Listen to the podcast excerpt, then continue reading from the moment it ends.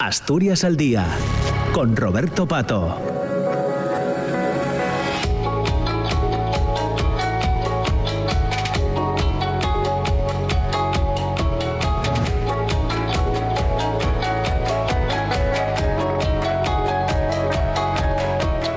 Buenos días de nuevo. Son las 10 de la mañana y 7 minutos. Saludamos a todas las personas que se incorporan ahora a la emisión de RPA, de la Radio Pública Asturiana, después del boletín de noticias de las 10. Ya nos hemos eh, puesto al día. Continuamos, como saben, ahora hasta las 10 y media en esta segunda parte de Asturias al Día, que eh, centramos básicamente en, entrevistas eh, para abordar asuntos que juzgamos interesantes para todos ustedes. en el día de hoy eh, creo que ese es también el caso, porque fundamentalmente vamos a hablar de la cátedra de, de la Sidra, de la Universidad de Oviedo, que lleva ya un tiempo funcionando, eh, que, de la que forma parte también como impulsor el Consejo Regulador de la Denominación de Origen Protegida Sidra de Asturias y que tiene entre sus objetivos fomentar el conocimiento sobre todas aquellas temáticas relacionadas con el sector, tanto aquellos campos relacionados con la elaboración y la industria como los que eh, lo están con su historia y, y, su cultura. Así nacía con este propósito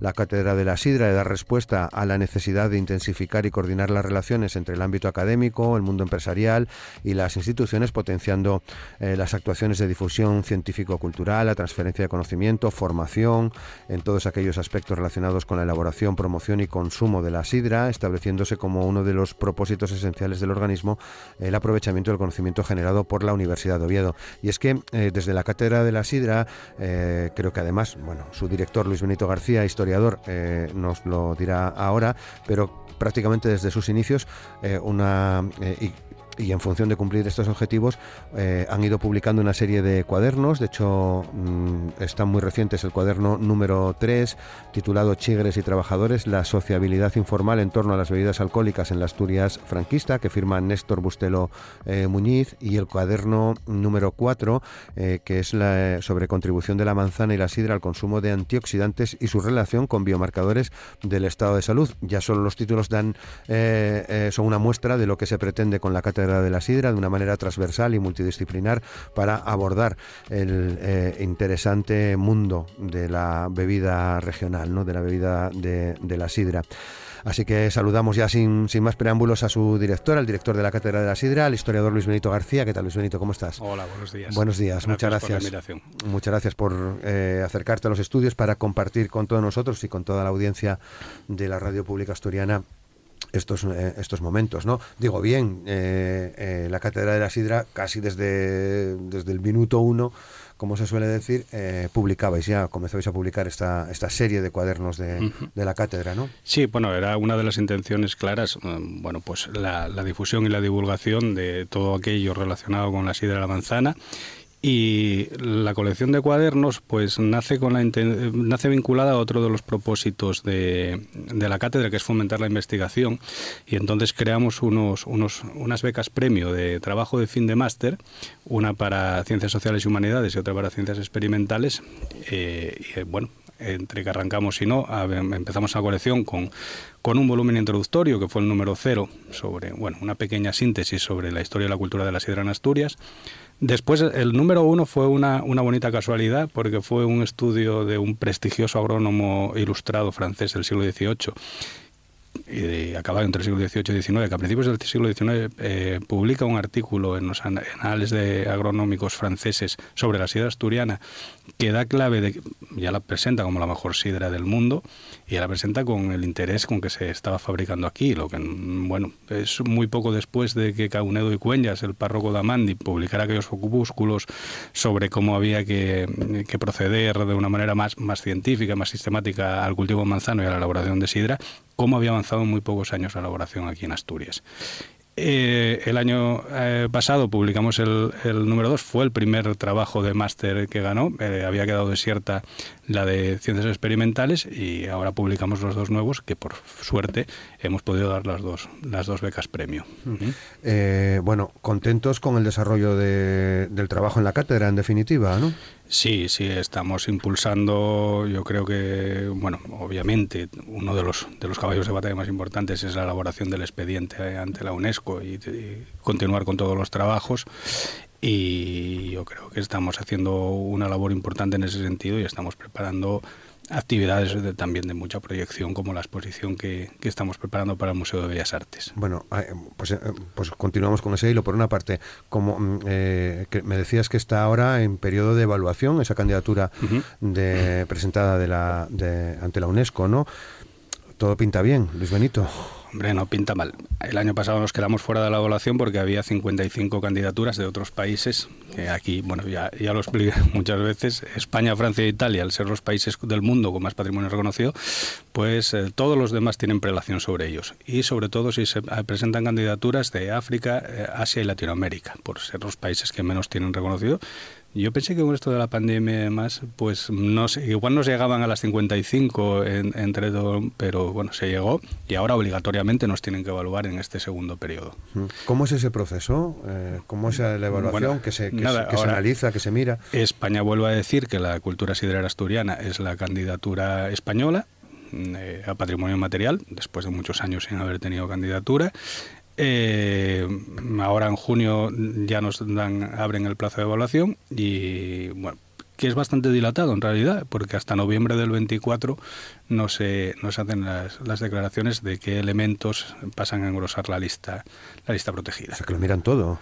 Sí, lo, lo, mirarán detenidamente, pero bueno, hemos realizado un expediente muy solvente. Impecable. Impecable, por, por, sobre todo por una de las grandes ventajas que tiene la, la cultura sidera asturiana, que es que no hay que dulcificar nada. Tiene una historia muy coherente, es una cultura viva, que ha evolucionado, que se ha sabido adaptar a coyunturas muy, muy adversas. Muchos otros productos tradicionales, tan arraigados como la sidra más, han desaparecido barridos por la sociedad de consumo y por la implicación que el elemento tiene en la comunidad que porta esta cultura, que somos los asturianos, pues ha sobrevivido con éxito, eh, algo que es evidente en nuestras pautas de socialización. Claro, bueno, algo tendrá que ver que, eh, como decías, a finales del 18, principios del 19, aparecía ya en esa, eh, esas publicaciones en Francia, también las que comentabas del párroco de Amandi, es decir, que en definitiva ya desde, desde aquel entonces, finales del 18, posiblemente antes también, ¿no?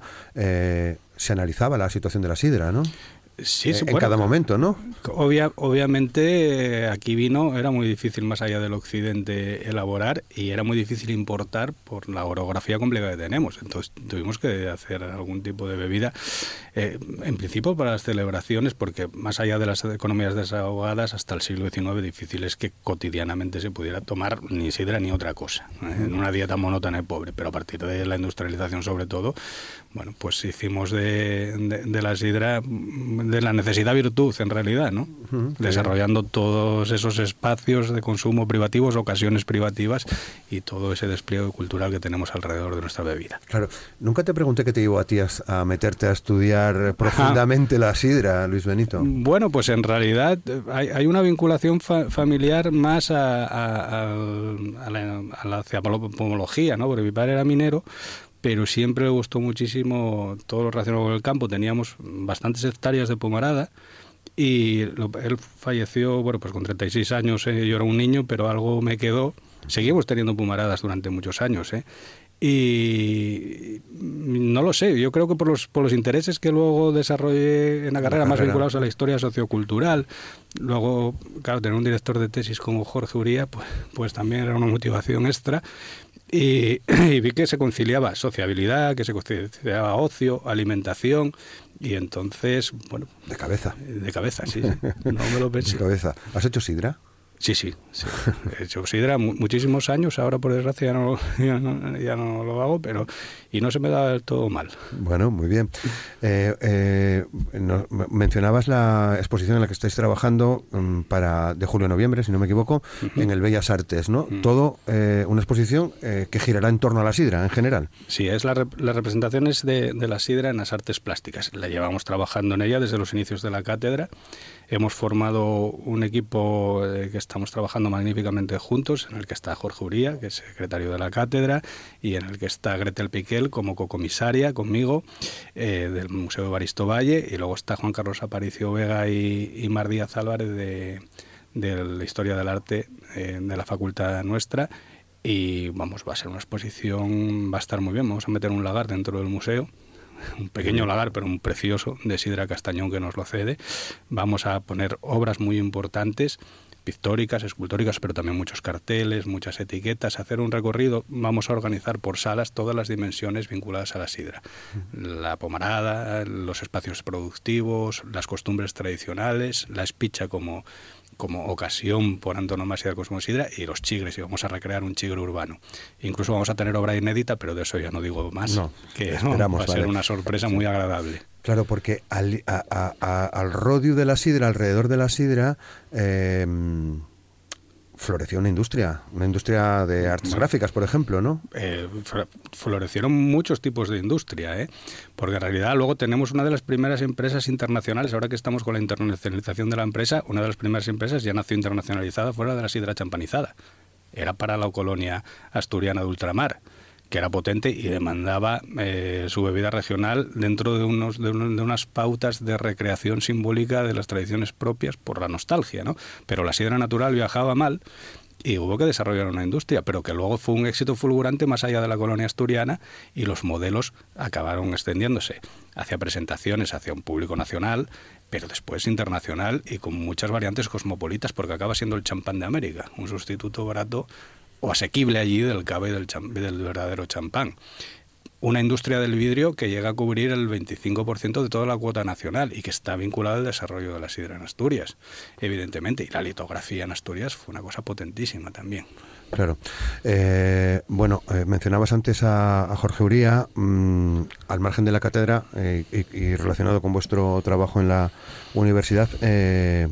Acabáis de publicar, bueno, creo que en abril, ¿no? Se conocía en abril, acabáis de publicar eh, juntos eh, en Springer, que mm, se dice que es la editorial en el top 5 de prestigio científico mundial. Eh, sí, ¿De qué, de va vuestro artículo? Bueno, pues es el, el, desarrollo histórico de los sistemas alimentarios y sobre todo como un historiador mm, más enfocado desde el punto de vista de los estudios culturales.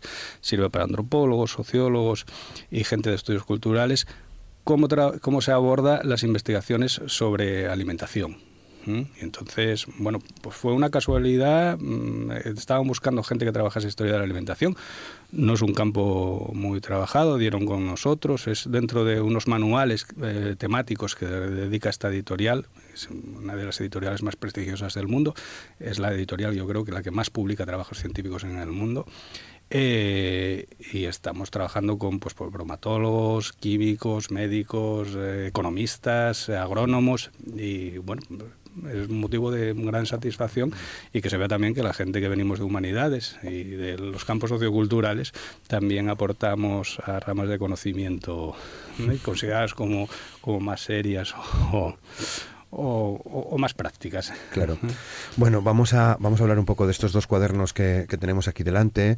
Eh, que, publicáis, empiezo por el 4 si te parece, que es, tengo la sensación de que es más, más, más técnico, ¿no? que es el que se titula Contribución de la manzana y la sidra al consumo de eh, antioxidantes y su relación con biomarcadores del estado de salud, que el título, bueno, es así, pero eh, que firma eh, Juan Alfonso Linares García. ¿no? Sí, bueno, nada, es el trabajo. Nosotros solo publicamos el libro, damos la beca, pero solo damos el premio en forma de publicación del libro publicado por la Universidad de Oviedo, que es una editorial que también está dentro del SPI, sí alcanza la calificación de sobresaliente en su defensa.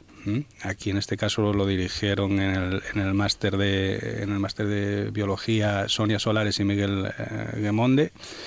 Eh, y claro, yo de esto poco te voy a poder hablar. ¿no? Nos vamos a quedar con que el consumo moderado eh, de sidra y en moderado de manzana si queremos, que aporta eh, beneficios para la salud en forma de, estas sustancias que últimamente se han puesto muy en boga de los antioxidantes, lo que se suma a muchas cualidades de salud que, conocemos asociadas a la sidra, como las diuréticas, las renales o a falta de, de concretar a falta de finalizar una investigación que se había iniciado ya por la extinta Asociación de Lagareros hace más de 10 años, que pueda ser una bebida probiótica. Porque en la primera fase sí que se descubrió que eh, no solo la bacteria vive incluso un, año, se, se, hizo considera del año anterior y considera nueva, toda la bacteria vive y viven el número necesario como para que un alimento se pueda considerar probiótico. Nos faltaría la fase de determinar si todas esas bacterias son de las que se pueden considerar probióticas. Pero siendo un producto fermentado, todo indica que pudiera ser. Bueno, a ver si conseguimos algún día financiación para llevar a cabo ese, ese estudio. Seguro que sí, la verdad que tiene, tiene muy buena pinta. Bueno, me, abres la puerta a hablar con ellos directamente también, ¿no? Y que nos, lo, y que nos lo expliquen. Y el segundo cuaderno, que en realidad es el número 3, eh, Chigres y Trabajadores, la sociabilidad informal en torno a las bebidas alcohólicas en la Asturias franquista, que firma Néstor Bustelo Muñiz, y de este sí, porque lo dirigías tú, ¿no? Este lo dirigí yo y es un tema que obviamente es de los entra dentro de mi campo de investigación nada, es un, trabajo muy interesante y sobre todo ver cómo los espacios de sociabilidad eh, asociados al consumo de bebidas eh, durante el franquismo siguieron siendo centros de, relación indispensables en la vida cotidiana de los asturianos. Claro, no de forma tan política directa como, como hubo durante la Restauración o la Segunda República, sino que aquí la actividad política tenía que ser de forma clandestina, en zonas más apartadas o en chicas que quedaban lejos, pero sigue siendo el espacio básico de, relación. Y como, por ejemplo, la tienda mixta, ¿eh? el chigre tienda de toda la vida sigue siendo un espacio fundamental, cómo se van a empezar a poner los primeros teléfonos, las estaciones de autobús, y siguen cumpliendo dentro de, dentro de una sociabilidad campesina muy limitada, hasta tiempos muy recientes, una función crucial para la vida de la comunidad. Claro. Bueno, aquí eh, se aborda en uno de los capítulos la, la espicha tema que genera cierta controversia siempre. Tengo esa sensación, ya sé que para ti no, ¿no? Pero a veces, porque hay, gente que me pregunta qué es una espicha. Supongo que a ti te pasará continuamente. pues una espicha es muy sencillo, se explica. Y es la apertura de un tonel de sidra o de una pipa de sidra para una celebración, con fines mercantilizados o no.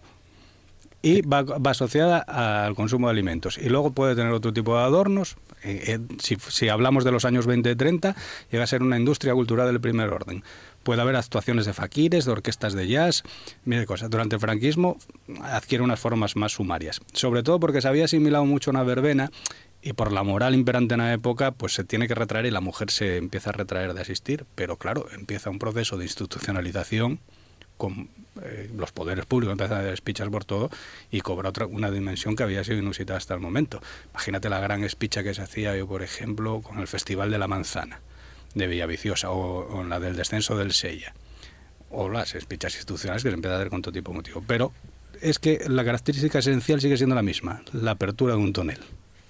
No hay otra. No hay otra. Es una ocasión vinculada al consumo de sidra, mm. con todos los aditivos que queramos eh, enlazo con la exposición, habrá taquinos y marisco, que se recuerda de la publicidad que se hacía de las espichas. En, los, cuadros sí. Bueno, habrán cambiado un poco las cosas. Bueno, dentro del Museo de Bellas Artes no sé cómo verán lo de que escanciemos unos culetes o eh, pero sí, sí, va, va, va, a ser una gran exposición y, vamos, yo creo que, que, la cultura sidrera lo merece. Claro. Bueno, ¿dónde se pueden conseguir estos trabajos para quien le interese? Eh, estos trabajos editamos, editamos unos pocos como regalo institucional, pero todos los libros de la cátedra están disponibles en, en la web de la cátedra, en el Facebook, en el Facebook de la, de la cátedra y, colaboramos también con la revista La Sidra que también los ofrece en, en, su página web. Vale, o sea que no hay ningún problema por dar con ellos. No, aún no están colgados, pero en unos días estarán. Estarán, bueno, porque acaban de salir, ¿no? Acaban de salir. Prácticamente, ¿no? y, y, pendientes ya de continuar, lógicamente, con la colección, claro. Sí, eh, este año no volvemos a poder dar la beca de ciencias experimentales. Está trabajando en la de ciencias sociales y humanidades sobre documentación del siglo XVII en la zona oriental de Asturias, referida a la manzana de la sidra fue alumno mío y yo sé que trabaja excelentemente y lo dirige Guillermo Fernández Ortiz, que lo va a dirigir el trabajo también de manera magnífica. Y yo creo que va a alcanzar y va a ser la próxima publicación de la cátedra. Muy bien. Bueno, porque eh, ¿cuánto tiempo lleváis ya con la cátedra? La cátedra se inicia, bueno, muy a finales de diciembre del 19, nos pilla toda la, toda la pandemia. Toda la pandemia y cumple cuatro años ahora en diciembre. Qué bien, qué bien, qué bien. Y trabajando, bueno, pues bien, de, la mano de... de la ADOP de Asturias. Sí, de Asturias, sí. ¿Cómo viene la campaña de Sidra de este año, Luis Benito? vamos a ver con esta climatología loca ¿Qué pasa? En principio se presentaba bien. Claro. Obviamente toca, pero pero vamos a ver qué pasa porque esto, claro. esto, es un desconcierto absoluto sí o sea que también eh, nos afecta Claro, un verano seco nos, no, no, sería muy positivo.